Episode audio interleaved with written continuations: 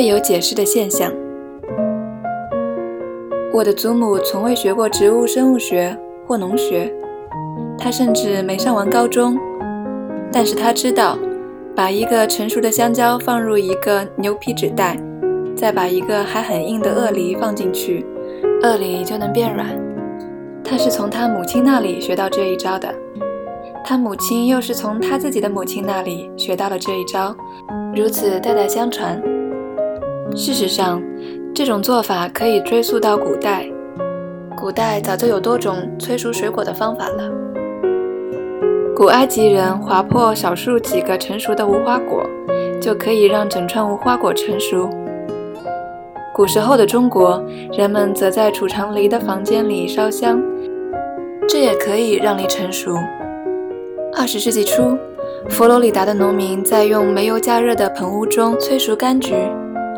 这些农民确信是热量引发了水果成熟，这个结论听上去颇为合理。然而，当他们在柑橘旁边放上电热器，插上插头，却发现这些水果无动于衷的时候，你可以想象他们有多沮丧。那么，如果不是热量的问题，水果催熟的秘密莫非和煤油有关吗？事实证明，的确如此。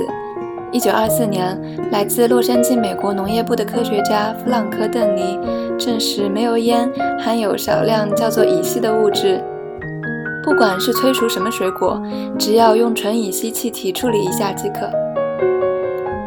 他在研究中用的柠檬就对乙烯极为敏感，只要空气中有一亿分之一浓度的微量乙烯，柠檬就可以产生反应。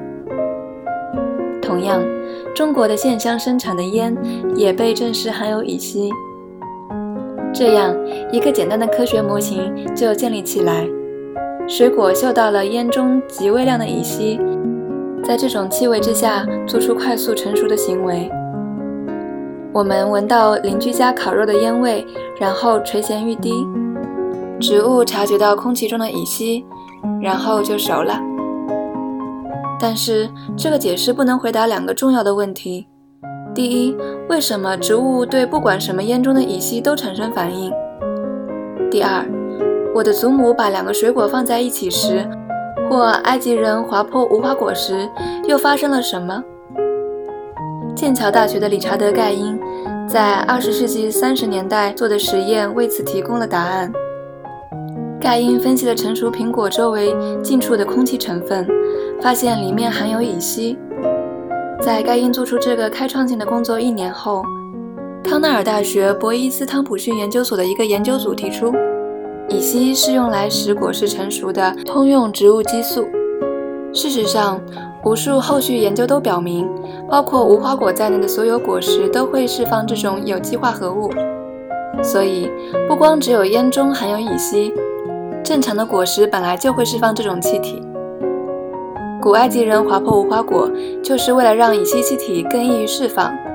如果我们把一个成熟的香蕉和一个未成熟的水果放在一个袋子里，比如和一个硬梨放在一个袋子里，香蕉就会释放乙烯，梨嗅到乙烯之后就迅速成熟了。这两个水果借此便交流了彼此的生理状态。当然，果实之间的乙烯信号传递并不是为了我们演化的。不管我们什么时候想吃梨，都能吃到熟透的梨。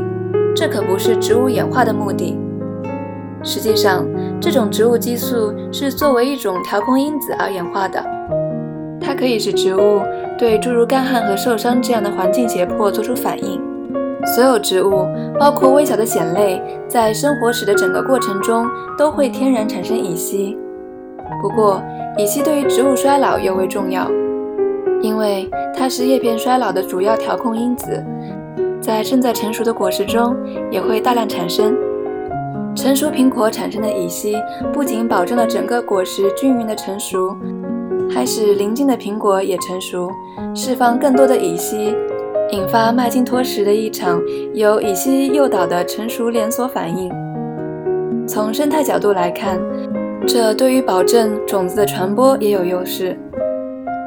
动物会被桃或樱桃之类的以可食用的水果吸引，一批果实在乙烯诱导之下变熟后，可以集中的在一起展示，犹如一个容易为动物辨识的水果市场。